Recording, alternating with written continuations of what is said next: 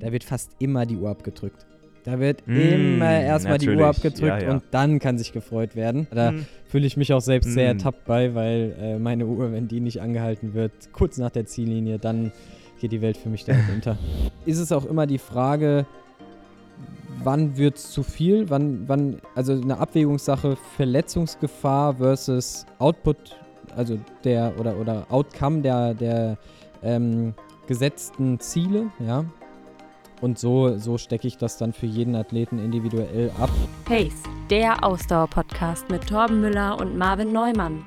Und damit willkommen zurück zu einer neuen Ausgabe von eurem Lieblings-Ausdauer-Podcast, Ausdauersport-Podcast Pace. Zusammen mit Torben Müller. Hi Torben und mit mir Marvin.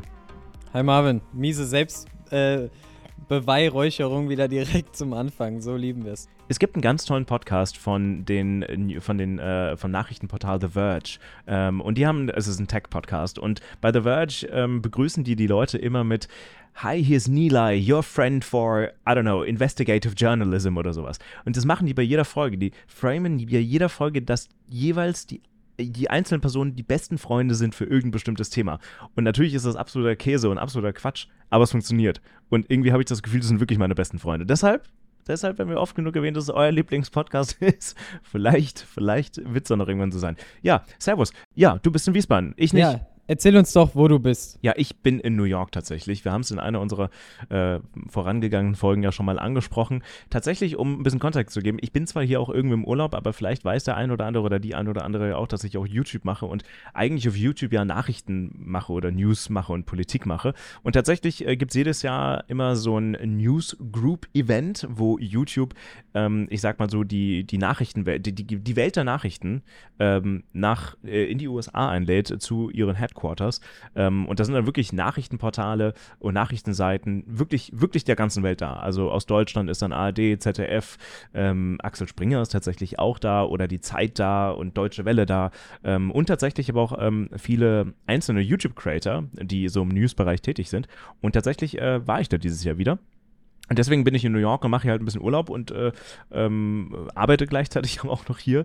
Und weißt du, was richtig krass war? Ähm, tatsächlich am ersten Tag als ich angekommen bin, beziehungsweise am Tag danach, ähm, war ich frühstücken, wollte rausgehen, ein bisschen im Central Park irgendwie, äh, wollte mir gerade irgendwie so einen schönen Kaffee reinziehen oder irgendwie so einen Toast reinziehen. Und dann saß ich wirklich am, am Fenster. Ich habe mich dann hingesetzt in so einem Café. 7 Uhr morgens, 7.30 Uhr, wirklich wunderschönes Wetter auch wieder. Es war übrigens kurz nachdem dieser, diese, diese Rauchwolke in New York war. Also ich hatte den Moment gerade ganz gut erwischt. Das war wieder vorbeigezogen. Und dann saß ich so am Fenster, wirklich um 7.45 Uhr oder sowas. Ähm, und sehe so immer mal wieder einzelne, vor allem Frauen, an dem Fenster vorbeilaufen mit, mit Laufsachen an und mit so einer Startnummer auf dem Shirt. Und ich dachte mir so, hä, okay. Das war erstmal so ein und ich dachte so, gut, das, die hat wahrscheinlich vergessen, ihre Nummer abzumachen vom letzten Laufen, geht jetzt einfach laufen oder so, weil sie es cool findet. Ja, einfach joggen, eine Runde joggen gehen mit der Nummer. Aber dann wurden das immer mehr Leute und ich dachte so, hä, was, was ist denn jetzt hier los? Und das wurde so viel, dass ich irgendwann beim Rausgehen dann die Leute im Café gefragt habe, sag mal, findet hier irgendwie so ein, findet, findet hier ein Rennen statt?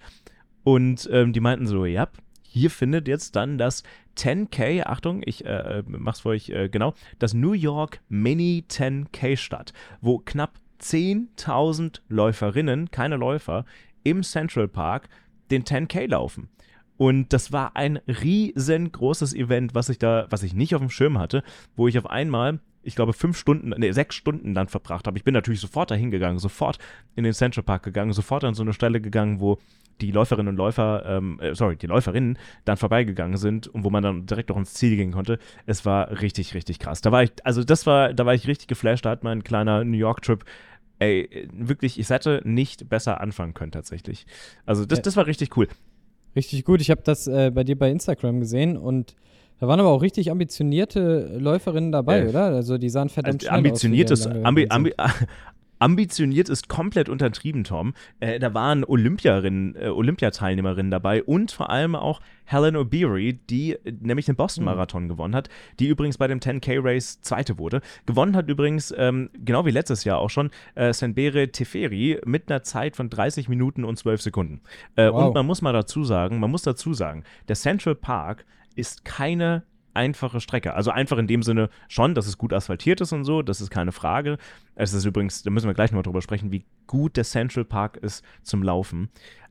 Aber diese Strecke ist tatsächlich ziemlich, ziemlich hügelig. Also da geht's, man meint es nicht, aber da geht's. Also ich bin ja auch ja schon öfter da laufen gewesen. Meine Garmin hat mir schon gesagt, also 80, 90 Meter geht's schon hoch, aber halt nicht einmal, sondern ein paar Mal. Also jetzt nicht 80, 90 Mal hoch und runter, sondern es geht immer mal wieder hoch und dann wieder runter und das die ganze Zeit. Also es ist jetzt keine super, super einfache Strecke, ist natürlich jetzt kein Trailrun-Event, aber es ist definitiv auch kein Berlin, weißt du, wo du irgendwie so ja, absolute, äh, auf, auf Bestzeitenjagd gehen kannst oder, oder solltest. Aber ich kann das, ansonsten. Ich kann das auch bezeugen. Also als äh, wir letztes Jahr im Dezember in New York waren und da, also ich bin nicht im Central Park laufen gegangen, aber wir waren da zumindest spazieren und äh, haben natürlich viele Läuferinnen und Läufer dort gesehen und ja, wie du sagst, also da sind schon so ein paar Steigungen dabei. Nichts Dramatisches, aber das summiert sich dann doch auch auf so 10 Kilometern, glaube ich, schon ganz gut, je nachdem, wo du da lang Absolut. Läufst. Übrigens, bevor wir darauf gleich äh, näher eingehen, vielleicht machen wir euch mal einen kleinen Rundown über diese Episode. Tatsächlich sprechen wir heute ein wenig auch über eben dieses 10K Mini Race und über den Central Park und Läuferinnen-Stil oder verschiedene Lauftypen, die ins Ziel sich versuchen zu schleppen. Ähm, da wollen wir ein bisschen näher drauf eingehen und euch äh, auch äh, ja die, diese, diese Welt, diese Läuferwelt von New York ein bisschen näher bringen. Ähm, zum anderen wollen wir aber auch darauf einsteigen, wie ihr für euch das Intervalltraining nutzen könnt, gerade in eurer Vorbereitung für beispielsweise also Marathonläufe, Halbmarathonläufe und was ihr da machen könnt. Denn tatsächlich kurz jetzt nach der Aufnahme muss ich ja nämlich auch sofort los, meine Schuhe schnappen und Intervalltraining machen im Central Park. Und da Torben sich ja da bestens auskennt, wollen wir da im zweiten Abschnitt ein wenig näher drauf eingehen. Äh, aber du, bevor ich ein bisschen näher auf den Lauf eingehe, wie geht's dir? Also es sind jetzt ja fast zwei Wochen wieder vergangen äh, seit deinem äh, Ironman. Wie geht's dir? Ist alles ja. wieder gut? Ja, mir geht es auf jeden Fall gut. Danke der Nachfrage. Äh, ich muss sagen, ich habe es doch relativ schnell verkraftet, was diesmal interessanterweise äh, anders als beim letzten Mal äh, der Fall war nach dem Rennen. Ähm, so von den Beinen her ging es eigentlich wirklich ziemlich schnell, sehr, sehr gut. Aber in den zwei, drei Tagen direkt nach dem Rennen hatte ich im Vergleich zu den Beinen viel, viel mehr ja, Muskelkater und Verspannung im Oberkörper. Ich habe auch ein paar Videos gesehen noch im Nachgang, dass ich dann doch irgendwann ziemlich stark auch aus dem Oberkörper beim Laufen gearbeitet habe. Ähm, und das habe ich dann doch ziemlich gemerkt. So die ganze hinter, äh, obere Rückenpartie und hintere Schulterpartie war verdammt verspannt. Ähm, aber ich muss sagen, der Urlaub, der tat mir da ganz gut. Wir waren ja auch recht viel spazieren, sodass ich die Beine auch gut lockern konnte. War jetzt auch dann diese Woche schon, äh, schon wieder schwimmen und mal eine kleine Runde laufen. Nice. Ähm, war jetzt heute Abend auch im Langner Waldsee eine Runde Freiwasserschwimmen bei besten Wetterbedingungen, weil hier bei uns in Deutschland sind es gerade, zumindest im Rhein-Main-Gebiet, äh, wird nicht überall in Deutschland so sein, aber hier im Rhein-Main-Gebiet gerade jeden Tag knapp an die 30 Grad. Und äh, da könnte es auf jeden Fall schlechter sein, als äh, nochmal eine Runde ins Wasser zu springen. Und mhm. ja, die Motivation lässt auch nicht nach. Also ich muss sagen, ich habe ja gesagt, den Juni mache ich jetzt ein bisschen entspannter, aber irgendwie habe ich schon wieder Bock, ein bisschen was zu machen. Ähm, Tom, weißt du eigentlich, warum äh, dieses Rennen im, im New York, ähm, ja, im, im, im, im, Central Park in New York, New York Mini 10K heißt? Hast du, hast du eine Vermutung? Mini wie klein? Oder? Äh, Mini, genau, also einfach wie man schreibt, Mini. Okay. M-I-N-I. Ist aber nicht von dem, äh, von dem Autohersteller gesponsert? nee. Okay. Nee, äh, nee. Warum, hm. warum das so heißt? Äh, nee, es ist äh, gesponsert von Mastercard äh, gewesen. Okay, ja, okay. Äh, was ich mir vorstellen könnte, also, hm, ja, schwer zu sagen. Also wahrscheinlich wird es nochmal einen größeren Lauf auch in, in äh, wo vielleicht auch die Männer teilnehmen dürfen im Central Park geben. Äh, ich weiß nicht, als wir im Central Park waren, da gibt es ja ganz viele kleine verschachtelte Wege und dann gibt es aber auch irgendwie mhm. so ganz große asphaltierte Wege. Vielleicht hat es auch irgendwas damit zu tun. Du wirst mich jetzt aufklären, denke ich mal. Also ich finde deine Erklärung klingt total logisch und macht total Sinn. Also äh, ich dachte auch zuerst, ja, wahrscheinlich Mini 10K, weil, keine Ahnung, für die Leute, die keinen, den New York Marathon nicht laufen wollen oder zum Beispiel den Brooklyn Half, den gibt es ja auch noch, ne, den Halbmarathon dort, ähm, macht das natürlich total Sinn. Das ist dann so die kleine Variante. Äh, nee, ist aber tatsächlich totaler Quatsch. Also dieses 10K Mini-Rennen, also falls ihr Läuferinnen da draußen da mal teilnehmen wollt, äh, sehr, sehr, sehr gerne. Und zwar ähm, ist das, äh, hat das gestartet 1972 und wurde benannt, Achtung, ich lese es mal kurz auf Eng Englisch vor, founded in 1972 and named after a symbol of women's liberation. Und das war damals der, Achtung, Mini-Rock. The mini skirt. Ah, this 10K race empowers women of all ages and fitness levels to come together, be active, and accomplish a running milestone alongside Other Inspiring Runners. Äh, sagt übrigens New York Roadrunners, die das ganze Rennen ja organisieren, die ja auch äh, großer Teil vom, äh, ja, vom New York Marathon tatsächlich sind. Äh, Preisgeld übrigens 45.000 Dollar. Also Ui, ähm, okay gar nicht, gar nicht mal so wenig tatsächlich, die die, die gute äh, ja, äh, Teferi da gewonnen hat jetzt dieses Jahr wieder. Und, das muss man auch mal ganz kurz festhalten, äh, äh, Senbere Teferi ähm, aus Äthiopien ist auch übrigens dieses Jahr 2023 äh, die schnellste Zeit ever gelaufen. Also seit 19, äh, bei diesem Lauf, 19, seit 1972 mit eben 30 Minuten und 12 Sekunden. Ich habe sie leider nicht ins Zielrennen sehen. Ich habe erst bei drei Platz ungefähr bei, bei Doch, ich habe sie gesehen, doch klar. Ich habe sie angefeuert, doch klar. Ich habe nämlich auch äh, Helen O'Beary, habe ich nämlich auch noch kurz danach gesehen. Aber ähm, ah. ja. Aber Marvin, sag, was mich jetzt interessieren würde, hast du denn auch Läuferinnen im Mini-Rock gesehen? Nee, äh, doch, doch, ja.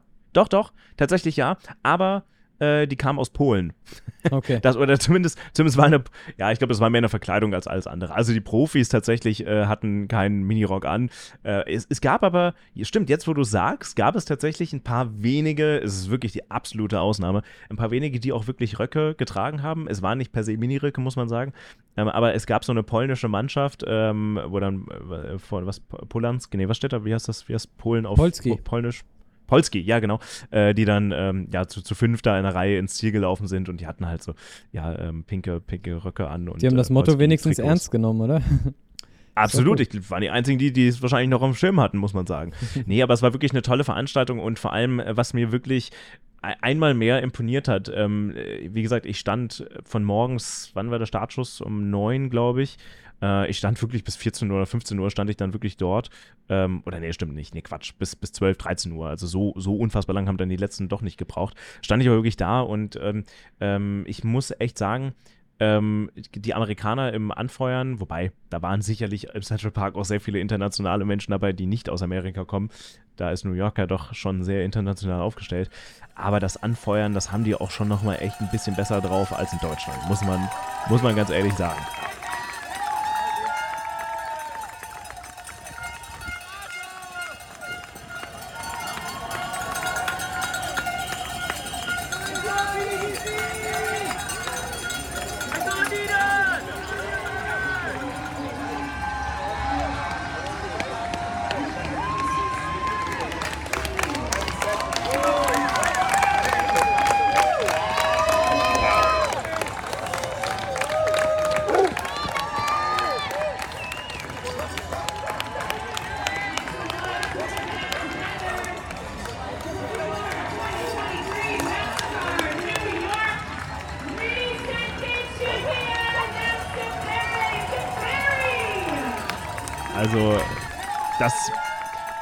Können sich die Deutschen eine Scheibe von abschneiden. Und ich habe mich dann auch echt ähm, inspirieren lassen. Vielleicht erinnert sich der eine oder andere von euch ja daran, dass äh, wir von deinem, wie haben wir, wir haben dich, wie haben wir es genannt in der Kraichgau-Folge, dein lautes Organ, dass, dass ja, wir das kennengelernt haben im, genau. in der Kraichgau-Folge. Ich habe mein lautes Organ jetzt beim 10K Mini äh, oder Mini 10K gefunden in, in den USA äh, im Central Park. Ich, es war so schön, es gab so einen tollen Moment, äh, kurz vor der Ziellinie, Ziellinie, wirklich maximal 200 Meter entfernt. Und eine ist gelaufen und ist dann aber 200 Meter davor gegangen, weil sie nicht mehr konnte. Und ich meinte dann so, come on, run! und, sie, und, sie, ist dann wirklich dann nochmal losgerannt und hat es irgendwie nochmal geschafft. Und äh, dank dir, dank dir, Marvin, ja.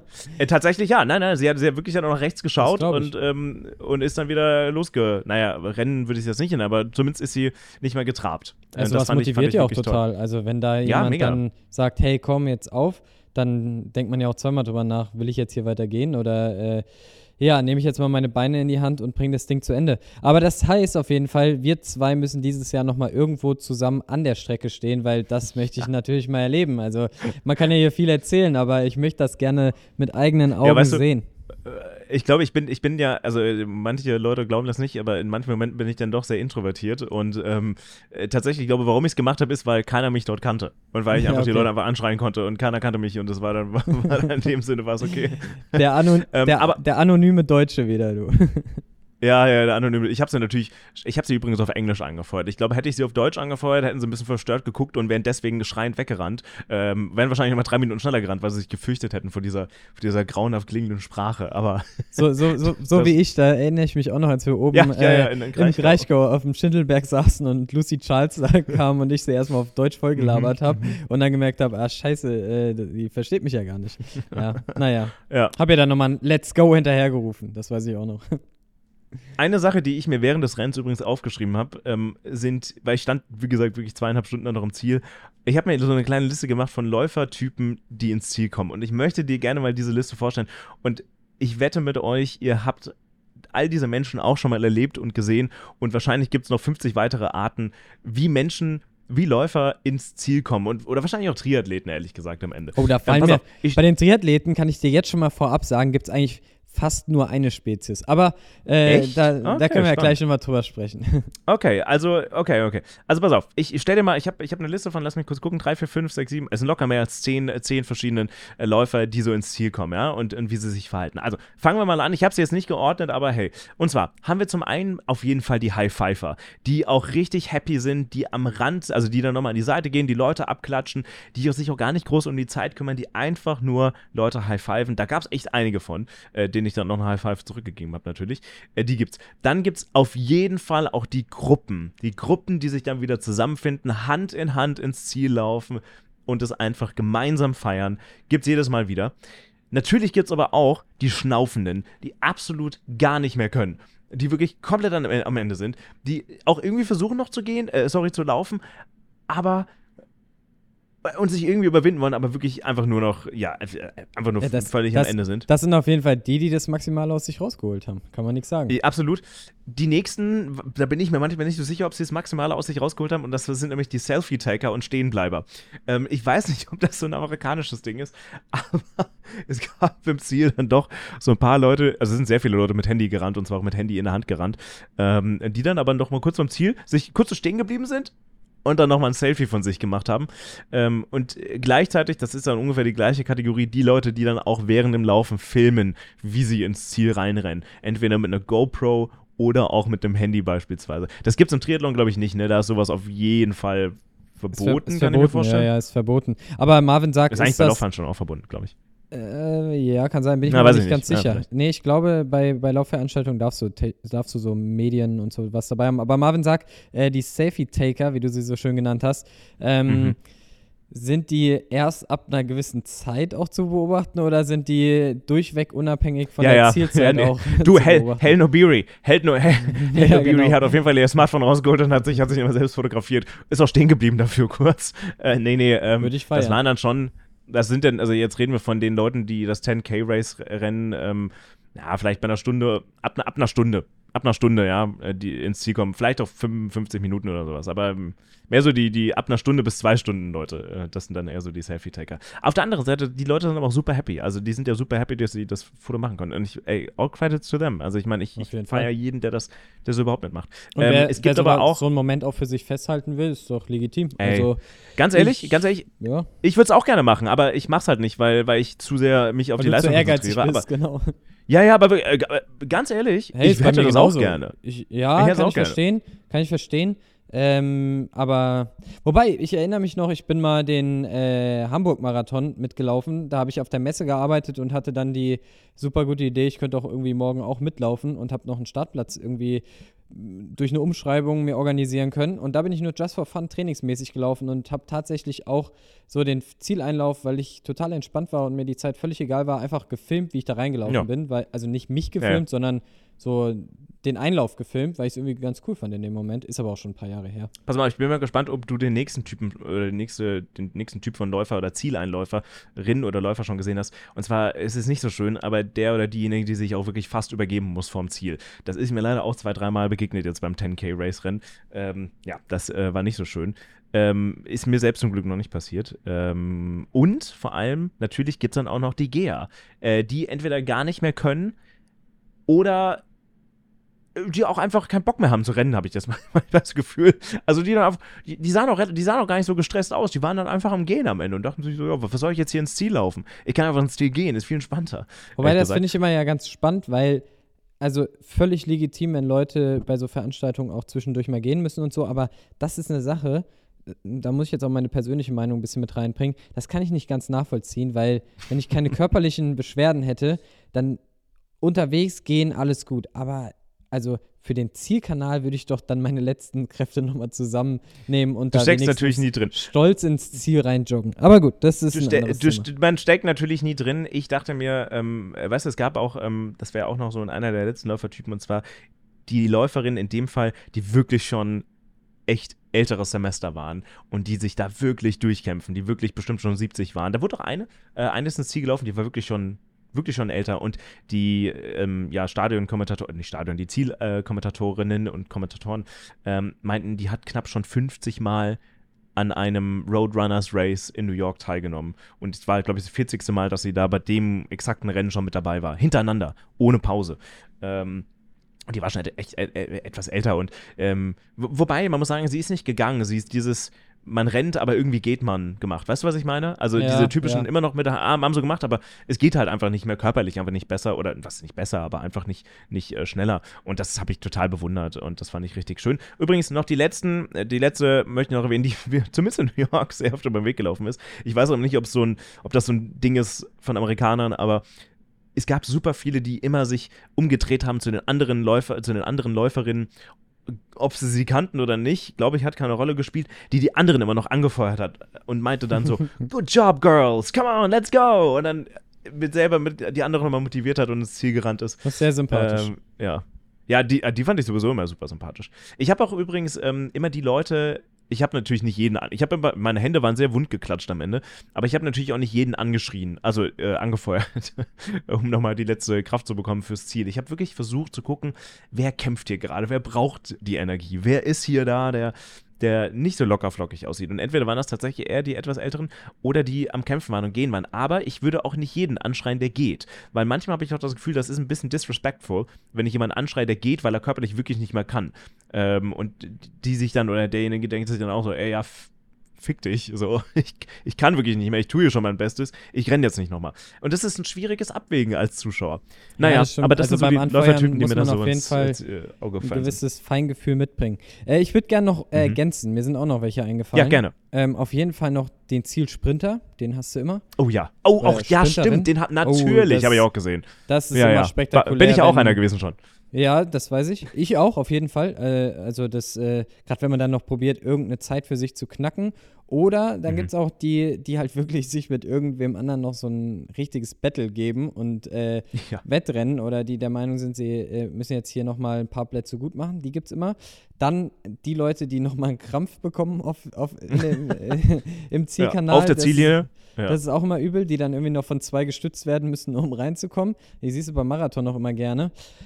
Und dann ähm, der Triathlet und damit äh, ja, war ich gedanklich vielleicht etwas anders. Jetzt habe ich erst äh, ja, gemerkt, wie du das meintest. Ich habe gedacht, du meinst, wie quasi über die Ziellinie drüber gegangen wird. Ah, über die Ziellinie? Nee, nee, ich genau. meine wirklich so kurz davor, meine ich. Ja, okay, aber ich, ich möchte trotzdem den Triathleten beim über die Ziellinie streiten noch ganz kurz beschreiben. Da wird fast immer die Uhr abgedrückt. Da wird mm, immer erstmal die Uhr abgedrückt ja, ja. und dann kann sich gefreut werden. Äh, oder es kann noch ja. ganz schnell eine Faust hochgehoben werden, aber dann wird es auch wieder runtergenommen, um schnell die Uhr abzudrücken. Das ist der, ja, das, der absolute Klassiker. Ich auch sagen, da, da bin ich noch ganz schlecht drin. Ich habe jetzt wirklich bei jedem offiziellen Lauf, den ich gemacht habe, echt immer total vergessen abzudrücken.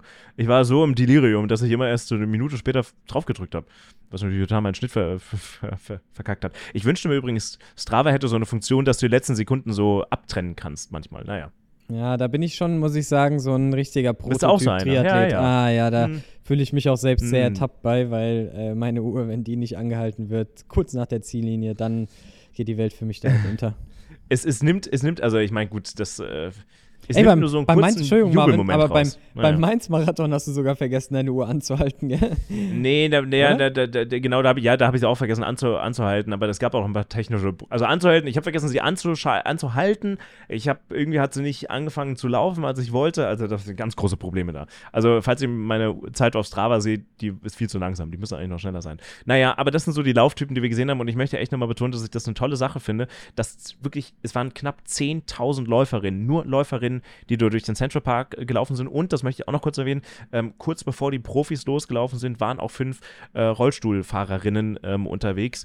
Ähm, cool die, die das Rennen bestritten haben und die auch echt, ähm, ja, wirklich echt, echt flott unterwegs waren tatsächlich. Also fand ich eine sehr coole Sache, bin ich spontan reingelaufen und ähm, äh, ich war sofort gethrilled. Und was ich jetzt noch loswerden möchte, bevor wir dann nämlich gleich über das Intervalltraining sprechen, ähm, ey Leute, wenn ihr mal in New York seid, geht im Central Park laufen. Ich habe das Gefühl, generell New York, also auch die, vielleicht ist es ja auch aufgefallen, als du am an den Piers, an den, an den, wie heißt das denn, am, am Ufer entlang gelaufen bist, gefühlt ist es echt das Mekka von Breitensportläuferinnen und Läufern, aber auch Rennradfahrern, zumindest im Central Park.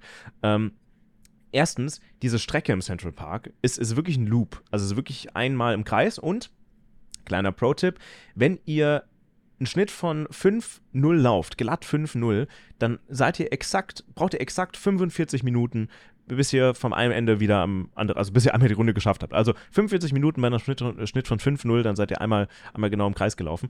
Ähm, und es ist wirklich toll, weil du hast, du hast zum einen eine Straße, die gemacht ist für die Fahrradfahrer und Fahrradfahrerinnen und auch für Notfallautos, aber da fahren sonst keine Autos rum. Und du hast tatsächlich einen eigenen, du hast einen eigenen Streifen nur für die Läuferinnen und Läufer und dann nochmal für die Fußgänger. Es ist so Bombe und tatsächlich, als ich dort laufen war, hatte ich wirklich das Gefühl, dieser Lauf ich muss, ich muss wirklich aufpassen, dass ich nicht überpace, weil es sich wirklich wie ein Rennen anfühlte teilweise. Weil so viele Leute unterwegs waren, hm. aber sich auch niemand wirklich im Weg war. Es ist wirklich, und vor allem am Sonntag, ich war sonntags laufen, es war so toll, toll voll, also nicht übertrieben voll, schon voll, aber nicht so, dass es schlimm ist. Ähm, wirklich, wirklich schön. Und wirklich auch viele, viele Rennradfahrer unterwegs. Ich habe einige Canyon-Bikes gesehen, einige mit sehr schnittigen Helmen. Ähm, ich weiß nicht, wie viele Runden die dann fahren müssen, um auf ihre, weiß ich nicht, 60 Kilometer zu kommen, äh, weil dieser Loop ja ungefähr 10 Kilometer lang ist. Ähm, ja, aber wirklich, also es macht richtig, richtig Bock da zu laufen und ähm, äh, sehr schwül und sehr warm im Sommer, aber toll. Hast du mal geschaut, ob am äh, Wochenende vielleicht auch ein Parkrun dort stattfindet? Das, äh, da gibt es auch immer so Social Runs. So pa Darf ich an dem teilnehmen? Dürftest du ja. Also würde ich mir, wenn du da Bock drauf hast, nicht entgehen lassen, glaube ich. Ähm, ja. Das ist doch. Schau ich mal nach, weiß ich nicht. Ist, glaube ich, sogar da, diese, diese Parkrun äh, Community, die ist, glaube ich, da entstanden und die hat ja sogar hier in Deutschland auch äh, großen Einhalt äh, gefunden und in einigen Parks wird auch hier gerannt. Ich weiß noch, in Frankfurt an der Nidda äh, sind auch immer diese Parkruns, ich glaube, samstags morgens um 9 oder um 10 gestartet und äh, immer mit einer abgesperrten oder nicht abgesperrten, aber abgesteckten Strecke und gar nicht als, also wer schnell laufen will, kann auch schnell laufen, aber wirklich eher so als Social Run angelegt. Finde ja. ich eigentlich eine ganz coole Guck ich Sache. auf jeden Fall mal. Ja, ich habe auf jeden Fall auch schon, auch schon nachgeschaut. Es gibt natürlich auch hier, ich hab, war zufälligerweise aber noch bei einem Essex Store. Ich hab, besitze keinen Essex-Schuh, aber die haben auch eine Laufgruppe. Da schaue ich mir auf jeden Fall mal an. Übrigens, mir ist noch ein Läufertyp aufgefallen und eingefallen, der jetzt nicht unbedingt für den Zielanlauf explizit da ist, aber äh, das habe ich übrigens auch im Bestzeit-Podcast gehört. Übrigens, ähm, nochmal ganz kurzer, kurze Empfehlung. Wir haben ja in, in, unserer letzten Folge, vergangenen Folge ja schon auf den Bestzeit-Podcast hingewiesen, ähm, dass die sehr wahrscheinlich auch über die Vorfälle in Hamburg sprechen. Ähm, jetzt konnten wir die Folge, ich konnte die Folge auch schon anhören. Äh, hört da unbedingt mal rein, ähm, denn dort ist ähm, der, der äh, Challenge Rot Organisator dabei und da wird tatsächlich auch über ein Phänomen gesprochen, nämlich das Phänomen, dass äh, Triathleten, Läuferinnen und Läufer, die gar nicht bei so einem Event angemeldet sind, trotzdem sich auf der Strecke befinden und trotzdem mitfahren, weil sie denken, ach geil, gerade als Radfahrer, jetzt habe ich immer so, weiß ich nicht, 180 Kilometer abgesteckt, da fahre ich jetzt einfach mal mit, fällt ja keinem auf. Ähm, was natürlich ein Problem ist und was man nicht machen sollte. Ist übrigens auch bei diesem, bei dem äh, Run jetzt hier beim 10K auch gewesen äh, dass da Leute gelaufen sind, die gar keine Nummer hatten. Auch, ich habe es auch wirklich nirgends entdeckt und man muss dazu sagen, das waren dann auch Leute, äh, sorry, das waren dann leider auch Männer, ausschließlich Männer, äh, die da einfach so mitgelaufen sind. Klar, wer weiß, vielleicht waren es andere Gründe, aber es sah ehrlich gesagt nicht so danach aus, als ob sie jemand begleitet hätten oder so. Das finde ich dann nicht so toll. Also gerade wenn man dann, ja, weiß ich nicht. Also man sollte sich schon anmelden und wenn, wenn möglich, dann auch dafür zahlen. Ich meine, sowas ist ja meistens, zumindest in Deutschland mal, auch eine kostspielige Angelegenheit. Da gebe ich dir recht. Aber ich muss ehrlich sagen, ich habe auch den Podcast gehört und ich bin kein großer Fan von der Folge. Ich finde das nämlich auch ganz schön viel Selbstbeweihräucherung de, des äh, Veranstalters Challenge Rot. Äh, aber sind natürlich auch ein paar gute Aspekte dabei. Ähm, aber ich äh, habe einige Podcasts noch zu dem Thema gehört äh, und finde andere Podcasts sogar noch ein bisschen besser als den. Wollte ich nur einmal gesagt haben. Da würde ich dir recht geben, grundsätzlich. Ich meine, dass der äh, Rennveranstalter von Challenge äh, sich selbst eher beweihräuchert und natürlich äh, kritisch, sehr kritisch gegen Ironman gegenüber eingestellt ist, das ist ja eigentlich fast, fast klar. Ich glaube, mir ging es vor allem darum, nochmal zu hören, ähm, was organisatorisch in so eine ähm, Veranstaltung reinfließt. Und ähm, da, da würde ich jetzt mal behaupten, äh, da hat er sich jetzt nicht per se beweihräuchert, es war einfach dann die Darstellung, ne? also was, was alles so reinfließt und was man beachten muss. Ähm. Das stimmt, das stimmt. Waren auf jeden Fall auch interessante Aspekte dabei, definitiv. Aber vielleicht auch da ganz kurz, wenn wir äh, sagen, äh, wir empfehlen zu dem Thema diesen Podcast, möchte ich auch ganz kurz nochmal das Triathlon-Magazin äh, auch empfehlen, wenn dieses Thema nochmal mehr interessiert. Die haben zwei Podcasts aufgenommen. Einen, der geht sehr lange, äh, weil es ist die Frage, ob man den hören muss unbedingt, aber da sehr interessant, weil der eine oder der, der Chef vom Triathlon-Magazin selbst direkt vor Ort war, weil der Unfall direkt vor ihm passiert ist und er quasi mit einer der Ersthelfer war. Das fand ich ganz interessant. Oh, ja. Und dann haben sie auch nochmal einen Podcast aufgenommen mit dem Ironman Deutschland-Chef, mit Oliver Schiek. Und das ist meiner mhm. Meinung nach zu dem Thema mit der beste Podcast, äh, weil man da nochmal sehr interessante In Insights auch bekommt. Unter anderem, und da können wir vielleicht auch ganz kurz aufräumen, wir wollen das Thema eigentlich ja, gar nicht aufgehen, äh, aufmachen, großartig, aber äh, um das ganz kurz vielleicht einmal klargestellt zu haben, weil wir es auch genannt haben, bei uns im Podcast meine ich zumindest, äh, diese Aussage von wegen, Amerika hat ähm, am Ende entschieden, dass Hamburg quasi abbrechen mhm. wollte und Amerika dann aber ja, ja, äh, das so. entscheiden musste oder durfte da hat er ganz klar gesagt, das stimmt so nicht, dass die deutschen, deutschen Organisatoren und Behörden in Kombination das komplett selbst entschieden haben und auch da die komplette Hoheit gegenüber hat, weil da wurde ja dann doch relativ viel, ja, so ein bisschen, ist die Gerüchteküche auch schnell ins Brodeln gekommen. Er hat auch nochmal mit eins, zwei Sachen aufgeräumt. Den Podcast, muss ich sagen, finde ich auch recht gut. Ähm, genau, aber mehr, glaube ich, wollen wir zu dem Thema auch gar nicht verlieren. Ja, sehr gut. Also ich glaube, wir verlinken euch das dann auch nochmal in der Podcast-Beschreibung. Hört da sehr, sehr, sehr gerne rein. So, bevor wir uns gleich verabschieden in einer Mini-Pause, die ja für euch nie eine Pause ist, äh, in welcher wir dann danach über Intervalle sprechen und Intervallläufe sprechen, ähm, ein kleiner Werbespot, der kein echter ist, und zwar für unsere Spotify 5-Sterne-Bewertung. Denn Tom, was sollen die Leute machen? Ähm, uns bitte bewerten. Ich wurde auch dem Letz äh, zweimal witzigerweise in einer Woche gefragt, wie man uns denn da bewerten kann. Und das ist ganz ah, einfach. Und zwar, ja. wenn ihr äh, quasi unsere, also wenn ihr Pace geöffnet habt, wo ihr dann die ganzen Folgen seht, da sind so drei Punkte. Da könnt ihr draufklicken und dann kommt ein Reiter mit äh, diese Show bewerten. Und dann könnt ihr die Sterne verteilen. Für jeden, der das nicht ja, weiß. Und wir freuen uns natürlich ja. über sehr gute Bewertungen. Also am liebsten natürlich die fünf Sterne. Äh, aber wir freuen uns über jede Bewertung. Moment, Moment, das aus deinem Mund? Das ja, glaube ich jetzt ja wir, nicht.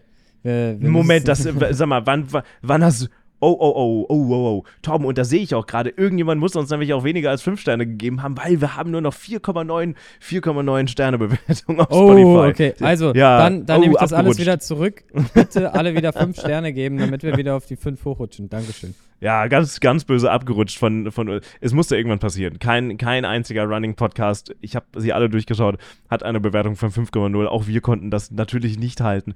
Ähm ja, da, muss also, ich, ja, da, muss ich, da muss sich jemand versehentlich verklickt haben. Ja, natürlich, natürlich, da muss ich irgendwann verklickt haben. Na gut, Leute, wir verabschieden uns in eine kleine Pause und hören uns gleich wieder. So, und damit willkommen zurück zu Pace, euer Ausdauer-Podcast. Ähm, ich muss sagen, ich habe gerade in unserer kurzen Break gesagt, also 4,9 Bewertungen sind immer noch richtig gut, aber mein Herz blutet schon so ein klein wenig. Ich würde gerne wissen, wer, wer, wer 4, 3 oder 2 oder 1 Sterne gegeben hat. Also, falls es jemand von euch war, schickt uns gerne eine DM. Ich bin sehr offen für konstruktive Kritik, äh, aber, falls euch irgendwas gestört hat. Aber es, es äh, sollte uns doch auch motivieren, weiterhin Gas zu geben ja, und äh, uns Absolut. Mühe zu geben, damit wir wieder auf die 5 Sterne hochkommen.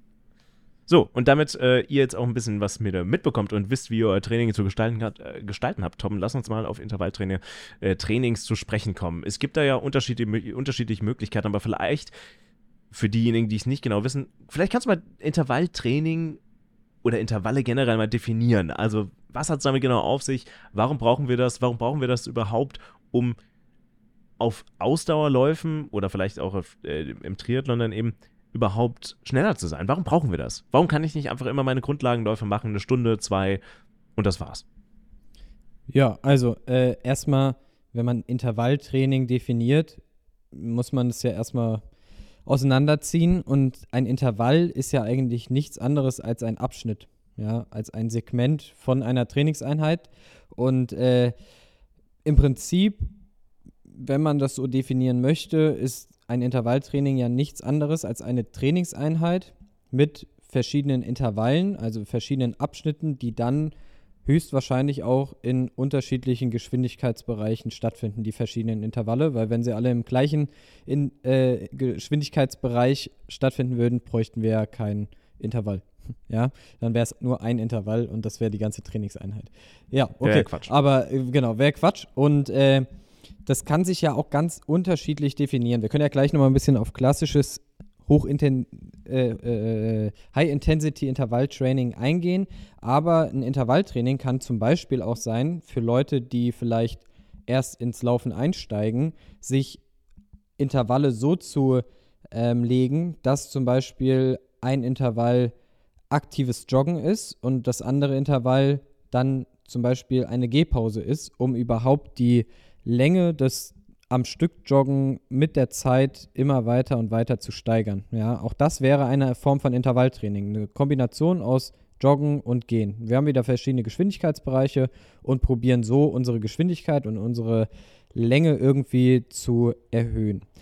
Das klassische Intervalltraining, wo man dann auch gerne von dem High-Intensity-Intervalltraining spricht, wäre laut unserer Definition so wie wir unsere Trainingsbereiche hier in unserem Podcast definiert haben, im Prinzip hochintensive Intervalle im Spitzenbereich. Also Intervalle, um die VO2 Max zu steigern, also die maximale Sauerstoffaufnahme. Das heißt, wir wollen. Vielleicht, ja, genau, vielleicht kannst du noch definieren, für was das genau da ist. Genau, richtig. Wir wollen quasi in möglichst kurzer Zeit einen möglichst hohen Sauerstoffumsatz generieren, indem wir uns mit sehr, sehr schnellen, kurzen, sehr, sehr schnellen Intervallen ganz stark außer Atem bringen, dass wir ganz stark ähm, tief und schnell ein- und ausatmen, damit wir eben hohen Sauerstoffumsatz generieren, um so sowohl mehr Sauerstoff mit jedem Atemzug einatmen zu können und zum anderen auch mehr Sauerstoff über das Blut an die Muskulatur transportieren können, sodass wir dann auch wiederum in der Muskulatur mehr Sauerstoff für den Energiestoffwechsel zur Verfügung haben und die Muskulatur einfach besser mit Energie versorgen können. Ja, genau. Das wäre jetzt quasi eine Möglichkeit, um ein anderes physiologisches System zu triggern. In dem Falle jetzt eben die VO2 Max, die maximale Sauerstoffaufnahme.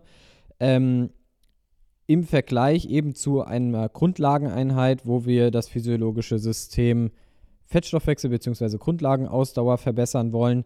Ähm, und wir brauchen natürlich um möglichst gut laufen zu können oder möglichst gut Radfahren zu können, möglichst gut schwimmen zu können, was auch immer, wollen wir ja vielseitig physiologisch ausgebildet sein. Wir wollen einen guten Fettstoffwechsel haben, eine gute Grundlagenausdauer. Wir wollen aber auch unsere Muskulatur möglichst gut mit Sauerstoff versorgen können. Dafür brauchen wir eben auch Intervalltraining, weil ich meine, gut, man könnte jetzt auch mit sehr, sehr langen Grundlageneinheiten über die Zeit auch einen hohen Sauerstoffumsatz generieren und würde auch seine VO2 Max steigern, aber gerade Leute, die vielleicht auch keine Zeit haben, jeden Tag super, super lange Einheiten zu machen, sondern irgendwo auch zeiteffizient trainieren wollen, da macht es dann einfach Sinn, rein physiologisch eben hochintensiv zu trainieren. Außerdem, und das kommt da auch ganz stark dazu, wollen wir ja auch die Muskulatur mit neuen Reizen versorgen. Wir wollen ja auch unsere Kraftausdauer verbessern, wir wollen unsere Lauftechnik verbessern und das kann man auch besonders gut, indem man eben die Muskulatur mit neuen Geschwindigkeitsbereichen immer wieder triggert. Ja, wenn wir immer nur die, das gleiche Tempo im Grundlagen-Ausdauerbereich laufen, dann wird unsere Muskulatur wahrscheinlich dann ein Problem bekommen, wenn wir im Wettkampf auf einmal probieren, viel schneller zu laufen. Genau. Wobei man natürlich dazu sagen muss, auch so ein Intervalltraining dauert auch gerne mal so seine Stunde. Also wenn man, je nachdem, wo man es macht. Also ich mache mein Intervalltraining dann doch immer sehr gerne auf dem öffentlichen Sportplatz. Einfach um so viel Konsistenz reinzubekommen wie möglich und weil ich, weil es einfach Spaß macht, ja, auf so einer 400 Meter Runde, äh, die dann äh, abzulaufen und weil ich es einfach besser tracken kann, ohne die ganze Zeit auf meine Uhr zu schauen. Das kommt auch noch hinzu. Aber sowas dauert dann auch gerne mal seine Stunde oder eineinhalb, je nachdem, wo man halt hin muss. Ähm, oder ob man überhaupt einen Sportplatz hat, an dem man fahren kann. Aber sag mal, wie würde ich jetzt rangehen? Also bleiben wir erstmal bei den Einsteigern und Anfang, Anfängern. Also wenn ich jetzt erst so mich reintaste, vielleicht auch schon ein paar Monate trainiert habe, vielleicht ein paar Wochen schon trainiert habe und mich auf so einen Marathon vorbereite, ähm, oder vielleicht jetzt Anfang des Jahres auch gedacht habe, hey, ich melde mich an, ja, für irgendwas im Herbst. Ähm, wie sollte ich diese Intervalle erstmal anfangs einbauen? Wie würdest du starten oder wie startest du, wenn du mit deinen Athleten vorgehst? Also es kommt auf jeden Fall immer sehr darauf an, wie fortgeschritten man so ist, weil wenn jetzt ein Anfänger, der vielleicht vor einem halben Jahr angefangen hat mit dem Joggen und irgendwie mittlerweile ganz gut so seine 10, 15 Kilometer am Stück laufen kann, sich vorgenommen hat, ich möchte irgendwie innerhalb von einem Jahr mich so weit bringen, dass ich einen Marathon laufen kann, kann es trotzdem große Gefahren äh, bergen, wenn man jetzt sagt, okay, diese Person soll jetzt 10 mal 200 Meter Vollgas rennen, ja, weil da ist dann doch immer die Gefahr groß, dass Bänder, Muskeln, Sehnen das nicht so gut mitmachen, weil sie eben diesen Reiz noch nicht kennen. Das heißt, man sollte schon erstmal langsam mit dem Ganzen anfangen. Man sollte die Anzahl der Intervalle nicht zu hoch wählen, sondern sollte das steigern. Wir haben ja auch mal über so Belastungsblöcke gesprochen, die in der Regel eben drei Belastungen und eine Entlastungswoche beinhalten. Und da macht es auch durchaus Sinn, in der ersten Woche mit relativ wenig Intervallen zu starten, weil man möchte das dann ja über die zwei darauffolgenden Belastungswochen noch steigern können. Und wenn ich irgendwie mit äh, 20 mal 200 anfange, dann wird es ziemlich schwer, äh, in der letzten Belastungswoche dann irgendwie bei 30 mal 200 rauszukommen und dann ja, wird es irgendwann ein bisschen, bisschen utopisch von, den Anzahl, von der Anzahl der Intervalle. Ähm, ja, vor allem haltet euch da auch daran, was euer Trainer euch auch vorgibt und sagt nicht so, ach, ich fühle mich heute gut, ich mache mal zwei Intervalle mehr. Hm, ja. auch, auch das, weil das kann sich dann ja auch wiederum rächen, ob ja. äh, du 8 mal 200 läufst oder dann 10 mal 200, ändert dann ja auch wieder den Plan in der progressiven Belastungssteigerung, weil du musst ja dann im Prinzip in der darauffolgenden äh, Einheit und in der darauf, darauf folgenden Woche ja nochmal eine Steigerung reinbekommen und dann wird es halt irgendwann auch von der Verletzungsgefahr relativ groß. Also heißt zusammenfassend erstmal langsam anfangen, was die Geschwindigkeit angeht, sich da rantasten und nicht von jetzt auf gleich probieren, da irgendwelche Sprints mit ins Training einzubauen, wenn der Körper es noch gar nicht gewohnt ist, weil das birgt dann doch eine große Verletzungsgefahr und steigert das Ganze auch in der Anzahl langsam. Ja. Dann haben wir ja die Unterscheidung zwischen kurzen Intervallen und längeren Intervallen, ja, den sogenannten Spitzenbereichsintervallen, von denen wir eben gesprochen haben. Das wäre klassisch sowas wie 200, 100 Meter, 200 Meter, 400 Meter Intervalle, also kurze Vollgasintervalle, um die VO2 Max schön zu triggern. Dann können wir aber auch noch längere Intervalle machen im Entwicklungsbereich, ja. Das wären dann sowas wie 800 Meter und aufwärts, 1000 Meter, 1500 Meter bis zu 2000 Meter Intervalle. Die sind etwas ex ähm, extensiver von der Geschwindigkeit und bringen das Ziel mit, die maximale Laktatbildungsrate, also die Elimination des Laktats zu verbessern. Ja, äh, gerade für die Langstrecke ist es wichtig, möglichst wenig Laktat zu produzieren, ja, damit wir da von der Muskulatur nicht zu schnell übersäuern und ein gewisses Tempo dann auch lange aufrechterhalten können. Ähm, und dafür sind solche Intervalle gut. Wenn ihr dazu übrigens noch mal mehr erfahren wollt, was es mit den ganzen Begrifflichkeiten auf sich hat, hört gerne auch mal in unsere Leistungsdiagnostik-Folge rein. Da hat Torben auch schon extensiv, nicht extensiv, wie sagt man, äh, auch, auch schon vielseitig darüber gesprochen. Also äh, das, nur, das nur so am Rande, falls ihr euch fragt, was ist das jetzt alles mit dem Laktat. Die Profis unter euch oder die äh, Semi-Profis, die wissen natürlich schon längst Bescheid, aber das nur als kleiner Disclaimer an der Stelle. Genau. Und dann äh, vielleicht noch ganz kurz als dritte Variante könnten dann auch noch wettkampfspezifische Intervalle sein. Dass man zum Beispiel, du kennst es auch, aus äh, deinen Vorbereitungen, ähm, beziehungsweise, naja gut, die Marathon-Vorbereitung war jetzt bei dir ja aufgrund von Verletzung leider noch nicht so eine richtige, aber du wirst es jetzt in Hinblick auf Berlin auf jeden Fall noch erfahren. Was man dann auch super machen kann, sind so wettkampfspezifische Intervalle in einen langen Lauf einzubauen. Also zum Beispiel äh, Aufgabe ist, du sollst 25 Kilometer laufen und sollst dich dabei zweimal 15 Minuten, zweimal 20 Minuten in der Wettkampf-Pace aufhalten, um dann eben auch wieder zu, da ist jetzt das Intervall gar nicht unbedingt klassisch für m, ja, physiologische Anpassung zuständig, sondern vor allem für eine gewisse Ökonomisierung an die Wettkampf-Pace. Also, dass du auch von der Kraftausdauer es gewohnt bist, dich in der Pace, die du dann am Ende irgendwie 42 Kilometer im Marathon durchlaufen willst, äh, auch immer wieder schon im Training gewöhnst. Weißt du, was ich an der Stelle immer wieder faszinierend finde, ist, egal jetzt, in welche Pace man läuft, also es ist natürlich alles immer eine Relationssache, ähm, auf einmal im Wettkampf klappt es dann wirklich, im besten Fall, über die gesamte Strecke, also über 42 Kilometer oder auch Halbmarathon-Distanz, wirklich diese Pace, die man vorher ja eigentlich immer mal wieder nur so rein, in die man immer mal wieder nur so reingetastet hat für 10, 20 Minuten, was ja trotzdem immer noch vergleichsweise kurz ist zur Gesamtstrecke des Halbmarathons oder Marathons, dass man die auf einmal, im besten Fall, dann aber auch wirklich über die gesamte Strecke halten kann. Das finde ich, also bei den paar Malen, in denen ich das schon miterlebt habe, finde ich das immer wieder erstaunlich, weil ich mir, weil ich dann immer wieder in der Ziellinie stehe und denke, hm, ich habe ja davor noch nicht wirklich diese Pace gehalten auf dieser Strecke eigentlich, die wir jetzt so anvisieren. Das, also ich finde das immer sehr, eine sehr faszinierende Feststellung, ähm, wo wir wieder darauf zurückkommen, langsam laufen macht schnell. Ähm, ne, also haben wir auch in der letzten Folge, in der vorletzten Folge auch schon kurz drüber gesprochen. Ähm, aber das finde ich immer wieder faszinierend. Wie, wie sehr hängt ja. das mit, mit den Intervallen zusammen? Wahrscheinlich sehr eng. Dumme Frage. Ja, grundsätzlich erstmal, dass du also es hängt erstmal mit, mit, dem kompletten Training zusammen, dass du die Natürlich, Grundlagen ja. ja. schaffst, um dann auch schnell laufen zu können. Weil da sind wir wieder, was du gerade schon gesagt hast, langsam laufen macht schnell. Wenn wir langsam laufen, reduzieren wir ja den Kohlenhydratverbrauch nicht nur im langsamen Tempo, sondern auch in höheren Geschwindigkeitsbereichen. Und ob ich eben äh, in der Stunde nur 150 Gramm oder 230 Gramm Kohlenhydrate verbrauche, ist dann auch maßgeblich dafür verantwortlich, wie lange ich diese Pace überhaupt durchhalten kann. Das heißt, wenn ich physiologisch die richtigen Voraussetzungen schaffe, fällt es mir dann am Ende natürlich auch deutlich leichter. Meine Empfehlung für diese wettkampfspezifischen Intervalle, diese, man kann sie natürlich auch irgendwo GA2-Intervalle nennen, wäre mhm. übrigens in der wirklich kurz bevor der Wettkampf ist, ja, in der wirklich spezifischen Phase, sagen wir mal die letzten vier, fünf Wochen vorm Wettkampf, wenn du diese Intervalle dann in längere Trainingseinheiten einbauen sollst, wäre meine Empfehlung immer, einen Ticken schneller zu laufen als die gewünschte Wettkampf-Pace, weil, und das ist eine ganz äh, streitbare Aussage, die ich jetzt natürlich treffe, aber es ist meine persönliche oh, Achtung, Meinung. Leute.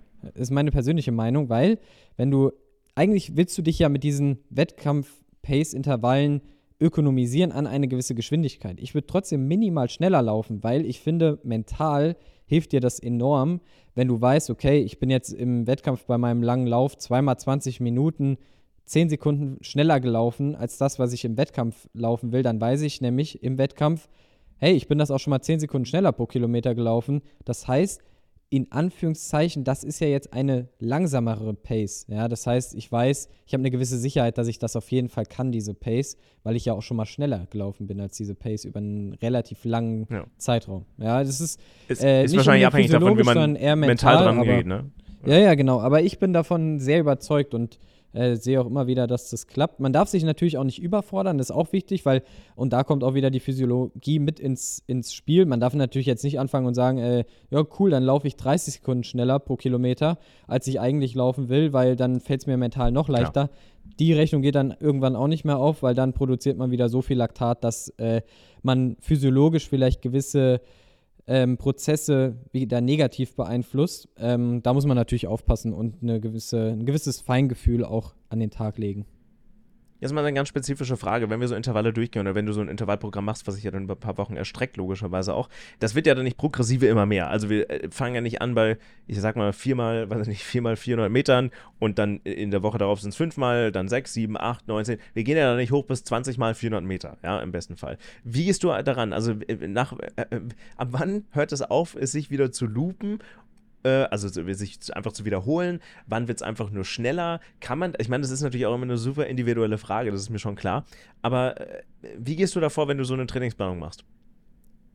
Ja, das ist wirklich eine super individuelle Sache, weil allein was die Anzahl der Intervalle angeht, das mache ich schon mal sehr davon abhängig, was ist das für ein Athlet, ja. Also wenn ich einen sehr ambitionierten Marathonläufer habe, der irgendwie vorhat, keine Ahnung, irgendwelche Zeiten von Richtung 2 Stunden 30 zu laufen, dann wird er wahrscheinlich von seiner Voraussetzung und seiner Belastungsverträglichkeit es viel besser abkönnen, beispielsweise bis zu 20 mal 200 in der letzten Belastungswoche zu laufen, wohingegen vielleicht jemand, der auch ein Triathlet von mir aus, ja, der äh, eine viel größere Belastung mit seinen drei Sportarten zusammen in der Woche hat, für den sind halt 20 mal 200 wirklich eine Todeseinheit, blöd gesagt. Ja, der, der mhm. ist danach so platt, dass der nicht am nächsten Tag wieder zwei, drei Stunden aufs Rad steigen kann. Da macht das keinen Sinn. Genauso ist es auch immer die Frage, wann wird es zu viel, wann, wann, also eine Abwägungssache Verletzungsgefahr versus Output, also der oder, oder Outcome der, der ähm, gesetzten Ziele, ja. Und so, so stecke ich das dann für jeden Athleten individuell ab. Aber die grundsätzlichen ähm, Inhalte sind meistens die gleichen. Ja. Abhängig natürlich da auch wieder von dem physiologischen Profil, die, das der Athlet mitbringt. Also der eine, der braucht vielleicht ein bisschen mehr VO2 Max-Intervalle, der andere braucht ein bisschen mehr EB-Intervalle, äh, um die maximale Laktatbildungsrate zu senken. Das ist dann wieder individuell. Aber erstmal schaue ich mir an, was bringt derjenige mit, was ist das Ziel und was hat er für eine Belastungsverträglichkeit, wie hoch kann ich da überhaupt in der Anzahl gewisser Intervalle gehen. Bei manchen Leuten kannst du auch beispielsweise in diesem hochintensiven Bereich nicht so hoch gehen mit der Anzahl der Intervalle, weil sie dann hohe Verletzungen oder die Verletzungsgefahr sehr hoch ist und manche sich dann ja. leider Gottes auch mal Reizung einholen. Dafür kannst du so Leute dann aber manchmal bei extensiveren Intervallen öfter oder länger laufen lassen, weil sie äh, in dem etwas langsameren Tempo keine so hohe Verletzungsgefahr haben, weil natürlich die Pace dann auch wieder viel näher an der Zielpace am Ende dran ist. Mhm ich frage mich gerade, wenn man jetzt nicht den Luxus hat äh, und einen Trainer wie dich an der Seite oder einen Coach hat oder meinetwegen jetzt auch das Geld nicht für so eine App ausgeben möchte beispielsweise, wie findet man das eigentlich selbst raus? Also wenn man, wie findet man selbst für sich raus, was da jetzt am besten ist? Ja, also wenn man jetzt sich selbst Trainingsplan schreibt oder wenn man jetzt weiß, okay, das sind die Grundzüge. Wie würdest du da vorgehen? Also grundsätzlich wäre erstmal immer meine Empfehlung, lieber sich langsam rantasten, weil ähm, keiner gewinnt irgendeinen Blumentopf, wenn er sich direkt äh, zu viele Intervalle aufschreibt und dann eine Verletzung einheimst und erstmal für drei Monate raus ist. Also lieber langsam rantasten, merken, was kann mein Körper, früh, frühe Anzeichen für irgendwelche Reizungen oder sowas erkennen und dann auch rausnehmen. Ähm, also es ist ganz schwer, da jetzt einen richtig guten Tipp zu geben, ja, aber ich würde wirklich sagen, lieber langsam rantasten und dann steigern, ja, weil steigern kann man ja theoretisch immer ins Unermessliche. Das ist nur eine Frage der Zeit. Ja. Wenn ich im ersten Jahr vielleicht sage, okay, ich gehe das ein bisschen langsamer an und schaue, was geht und ich komme super gut durch die Saison, ja, dann hat mein Körper ja auch wieder eine Belastungsverträglichkeit aufgebaut und dann kann ich im Jahr drauf eben mal die Nummer weitergehen, ja, und einfach überall nochmal drei, vier, fünf Intervalle oben drauf setzen und dann werde ich immer noch sehen, kriege ich das gut verkraftet oder nicht. Ja, und hey, im Zweifelsfall äh, schaut mal euch in eurem, ja, äh, in eurer Stadt um. Es gibt ja auch immer Laufgruppen, die meistens ja normale Grundlagenläufe haben, einmal die Woche und dann das andere Mal haben sie öfter auch Intervallläufe am Start, ja, die dann oft auch auf Bahnen irgendwie zum Beispiel stattfinden. Also ich glaube, das ist dann auch eine gute Adresse, weil da sind ja noch unterschiedliche, meistens unterschiedliche Leistungsniveaus dabei, an die man sich wenden kann. Und die Leute, die es dann leiten, sind ja eigentlich immer oder meistens dann auch in der Lage, äh, das, das gut einzuordnen. Denke ich, ich, mir mal. Ja, gebe geb ich dir auch recht, finde ich auch eine coole Sache, auch irgendwie gegenseitig von der Erfahrung profitieren. Aber auch da vielleicht zumindest als kleine Warnung, sehr kompetitive Leute neigen natürlich in solchen Gruppen dann auch wieder dazu, es ein bisschen zu übertreiben. Ja, da ist manchmal es auch gar nicht schlecht, sowas für sich selbst erstmal auszuprobieren, weil am Ende hast du natürlich, äh, wenn du alleine läufst, die Möglichkeit oder dir fällt es vielleicht leichter vom Kopf her allein, ein bisschen langsamer die Intervalle zu laufen, ein bisschen weniger Intervalle zu laufen, weil du dich nicht mit anderen Leuten vergleichst in dem Moment. Aber trotzdem ist natürlich, um überhaupt erstmal auch Ideen fürs eigene Training mitzubekommen, sind solche Laufgruppen super, ja. Generell bei den Intervallen, ich glaube, eines meiner größten äh, Fallhöhen, ne, wie sagt man? Doch, ja, Fall, Fallhöhen äh, bei den Intervallläufen ist immer nicht zu schnell zu laufen, ist nicht zu übertreiben, ist kein, nicht zu dem äh, Wettkampf ausarten zu lassen. Äh, einen, den ich entweder mit mir selbst führe oder mit irgendwelchen Läuferinnen und Läufern, die zufälligerweise auch auf der Bahn gerade unterwegs sind, die ich natürlich schlagen will. Ja, die, die, die ich entweder zweimal überrunden will oder die schneller sind als ich. Das ist, ist auch im Central Park ein Problem, wirklich. Das, man, will, man, muss, man darf aufpassen, die Leute nicht zu überholen. Ja, spannend. Ähm, vielleicht zu dem Thema Bahnlaufen würde ich auch gerne noch ein, zwei Worte verlieren wollen. Und zwar, grundsätzlich ist ja Bahn erstmal super cool, weil du hast eine total gerade äh, Fläche, du, du hast äh, keine Höhenmeter drin, du, ähm, wie du schon gesagt hast, es ist sehr reproduzierbar, ja, weil die Bedingungen in der Regel immer die gleichen sind. Die Bahn dämpft ja auch so ein bisschen, das heißt, eigentlich ist sie auch vom Untergrund relativ schonend, ja. Aber es gibt Leute, die kommen mit diesem Kurvenlaufen manchmal nicht so gut klar. Und dieses Kurvenlaufen, mhm, das gerade bei hohen Geschwindigkeiten, wenn du dann noch probierst, in der Kurve die hohe Geschwindigkeit aufrechtzuerhalten, birgt das auch immer eine gewisse Verletzungsgefahr. Ich habe selbst auch leider nicht so die besten Erfahrungen gemacht mit zu viel Intervalltraining auf der Bahn. Ich mache zum Beispiel meine Intervalle immer irgendwo an einem Fluss, äh, an, meistens in Frankfurt an der Nidda, wo ich einen guten Asphalt habe, eine gerade Strecke und dann meine Intervalle auf gerade Strecke langziehen kann. Da auf jeden Fall die Empfehlung, wenn ihr auf der Bahn trainieren wollt, kein Problem, aber schaut vielleicht, dass ihr zum Beispiel Ein- und Auslaufen in die Gegenrichtung macht oder vielleicht auch ab und zu mal ähm, wenn die Bahn frei ist, vielleicht auch mal die Intervalle in die Gegenrichtung lauft und wenn ja. ihr die Möglichkeit habt. Ähm, aber auf der Bahn ist halt auch super cool, weil du kannst die Intervalle auch mega gut vorbereiten. Du kannst ein bisschen Lauf-ABC davor noch reinbringen, um äh, die, die Muskulatur besser zu aktivieren. Kannst du natürlich auch draußen an der Nidda machen, ja. Aber, Kann man auch draußen machen, das ist richtig, genau. ja. Aber auf der Bahn ist draußen das natürlich als ob, als ob die Bahnen nicht draußen wären. Also klar, es gibt auch Hallen drin, aber Das ja. stimmt. Aber auf der Bahn ist das natürlich schon von den Bedingungen dann immer ganz cool. Aber für Leute, die vielleicht auch mit so Schienbeinkantensyndrom oder Achillessehnenproblemen zu kämpfen haben, vielleicht ist da die Bahn nicht immer die beste Option, würde ich behaupten wollen nach wie vor steht ja auch im Raum, wir alle wissen immer noch nicht so ganz genau, warum ich mir mein Kreuzbein gebrochen habe. Es kann immer noch vom Sturz gewesen sein, aber eine Theorie oder vielleicht auch ein, ein Zusatz, der dem Ganzen nicht geholfen hat, ist vielleicht auch das Bahnlaufen, weil die, die gerade in den Linkskurven, ne, also dann logischerweise die Fliehkräfte sehr stark auf der rechten Seite sind und beim, beim Tritt rechts vor allem sind. Ähm, weiß ich nicht. Man weiß es nicht. Ich möchte nicht spekulieren, aber ja. es könnte auch ein Grund sein, der es nicht besser, zumindest mal nicht besser gemacht hat, als es, äh, also ich, ich, also ich, ich weiß ja, dass es Schmerzen schon gab, ja, also im Oktober oder Mitte November und dann hatten wir ja noch Wettkampfvorbereitung für Halbmarathonläufe, äh, wo ja auch einige Intervalle anstanden auf der Bahn und das war dann nicht so angenehm tatsächlich. Es war auch schon auf der Bahn zu, zu spüren, aber gut, ist jetzt auch noch ein bisschen Spekulation. Who knows? Ja. Aber, aber man muss auch mal sagen, Bahnlaufen macht auch Bock, es tut mir leid. Auf jeden es Fall, kann ich auch gut Bock. verstehen. Ich finde es, also an sich finde ich es auch geil, also keine Frage, ja, das ist auch. Man fühlt auch, sich ein bisschen wie ein richtiger Leichtathlet. Auf jeden Fall auch schnell durch eine Kurve laufen, ja, ist, das hat schon was. Das hat auf jeden Fall was. Gerade wenn du vielleicht dann sogar auch noch in der Gruppe trainierst und irgendwie so Tempo, äh, die, die, die Führungsarbeit im Tempo so ein bisschen abwechselt und so, das macht schon richtig Spaß. Da, da gibt es auch nichts gegen zu sagen. Ja, also absolut. Ähm, vielleicht auch gerne die Aufforderung, falls ihr Fragen habt zu dem Thema Intervalltraining, dann schreibt sie uns doch gerne mal. Dann können wir auch gerne in der nächsten Folge nochmal die ein oder andere Frage zum Intervalltraining, falls welche überhaupt auftauchen, falls wir nicht schon alles beantwortet haben, nochmal aufgreifen. Ach, ich glaube, da gibt es noch viel zu besprechen. Ich glaube, da kann man noch 3.000, 4.000, 5.000 Folgen zu machen. Ähm, wir haben auf jeden Fall einige neue Zuhörerinnen und Zuhörer am Start. Vielen Dank an der Stelle übrigens. Wir sehen es in den Statistiken. Es ist ein, Ste trotz 4,9 Sternen jetzt, ist es ein, stetiges, äh, ein, ein, stetiger Aufwärtstrend in den Zuhörerzahlen und Zuhörerinnen und auch in der Followerschaft. Das, also vielen lieben Dank nach wie vor. Ja, Tom, ähm, eine spannende Folge. Ein, ein kleiner, eine kleine Nachricht habe ich übrigens noch zum äh, Mini 10K. Es gab seit dem Bestehen dieses Laufes, der seit ja jetzt 50 Jahren besteht, also 51 Jahren jetzt, obwohl wahrscheinlich ne, sogar 50 Jahren, weil nämlich 2020 ausgefallen ist. Also war zumindest dieses Mal, äh, nee, Quatsch, 2023 war das 51. Mal, sorry. Aber trotzdem, es gab tatsächlich noch keine deutsche Gewinnerin.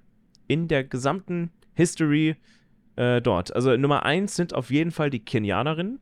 Zwei USA. Norwegen ist tatsächlich mit sieben Gewinnen, äh, sieben Gewinnen, äh, mit sieben Siegen auf Platz äh, drei und dann die Niederlande, sogar mit vier Siegen. Äh, Äthiopien, United Kingdom, Australia, Kanada, Marokko und Neuseeland. Aber noch keine Deutsche hat da gewonnen. Also Leute, ich würde sagen, das solltet ihr euch als Ziel setzen, beim, beim Mini 10K irgendwann mal zu gewinnen. Ich, ich finde ich eine Herausforderung. 30, 30 Minuten 13 ist halt leider auch schon unglaublich 12. Schnell. 30, 12. Okay, 30, 12 ist halt unglaublich schnell, gell? Ja. Wahnsinn. Und selbst, Wahnsinn. und man muss doch mal zusagen, selbst die Gewinnerin von 1972 ist 37 gelaufen, ne? Also 37,01. Krass. Also, ja. Ja, Leute, das war unsere Folge. Ich aus New York. Wie gesagt, ihr habt es ja gerade eben ein bisschen gehört, den Mini 10K, äh, die Stimmung ein wenig mitbekommen. Ähm, ich hoffe, ihr habt, hattet Spaß aus dieser Mischung aus bisschen äh, Smalltalk über New York und die ja, Trainingsinhalte, die ihr euch hoffentlich, die ihr hoffentlich jetzt auch im Sommertraining verwenden könnt. Wird natürlich auch nicht einfach, ne, im Sommer so, so Bahntraining zu machen. Also hochintensives Training bei jetzt gerade bei so 30 Grad Temperaturen, über die wir dann nächste Woche sprechen werden, äh, über diese Temperaturverhältnisse, die jetzt wieder herrschen und uns wahrscheinlich über den gesamten Sommer mitbegleiten werden, ist natürlich auch nicht so einfach. Also ich übrigens, ich erinnere mich, dass ich letztes Jahr im Sommer äh, auch Bahntraining gemacht habe und das wirklich auch Oh, einmal einmal habe ich es wirklich mittags gemacht, ey, bei 32 Grad. Keine gute Idee. Also das schön auf die Abendstunden gelegt, damit das irgendwie halbwegs gut geht, weil das ist natürlich dann auch mal äh, einfach nochmal eine andere Belastung, als wie wenn ich dann eine Stunde, eineinhalb Stunden da in für mich relativ gemächlichen Geschwindigkeit äh, mich da durch, äh, durch 28 oder 29 Grad bewege. Das stimmt. Und Leute, wir machen hier übrigens echt gerade viel möglich für euch. Das kann man auch mal an der Stelle sagen. Es ist gar nicht so einfach, einen Podcast aufzunehmen, wenn man in zwei komplett unterschiedlichen Zeitzonen ja, sich aufhält. Das habe ich gar nicht dann, erwähnt. Dann hat irgendjemand ja. immer, immer eine äh, ne, ne Scheißzeit, zu der er aufnehmen muss. Entweder super früh morgens oder halb in der Nacht. Und äh, äh, Marvin, vielen Dank auf jeden Fall an dich, dass du auch trotz deines Urlaubs und äh, der Arbeit da im, im Kosmos von YouTube äh, dir die Zeit nimmst und äh, wir das hier auf die Kette bekommen, dass wir ja trotz dieser Zeitverschiebung irgendwie trotzdem für euch auch diese Woche wieder eine Folge aufgenommen haben. Ich hoffe, ihr wisst das alle zu schätzen.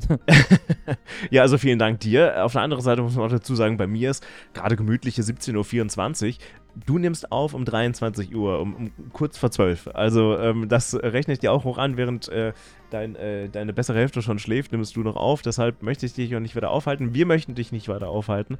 Äh, Torben, dir eine gute Nacht. Äh, jetzt an der Danke. Stelle. Dir noch einen schönen Abend. Und Leute, äh, vielen Dank und wir und einen guten Lauf vor allem jetzt gleich. Ja, äh, ich hoffe, lass es krachen. Ich Bock drauf.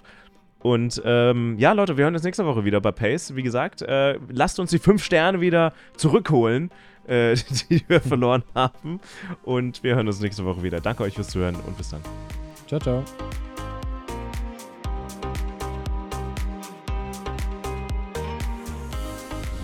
Pace, der Ausdauer-Podcast mit Torben Müller und Marvin Neumann.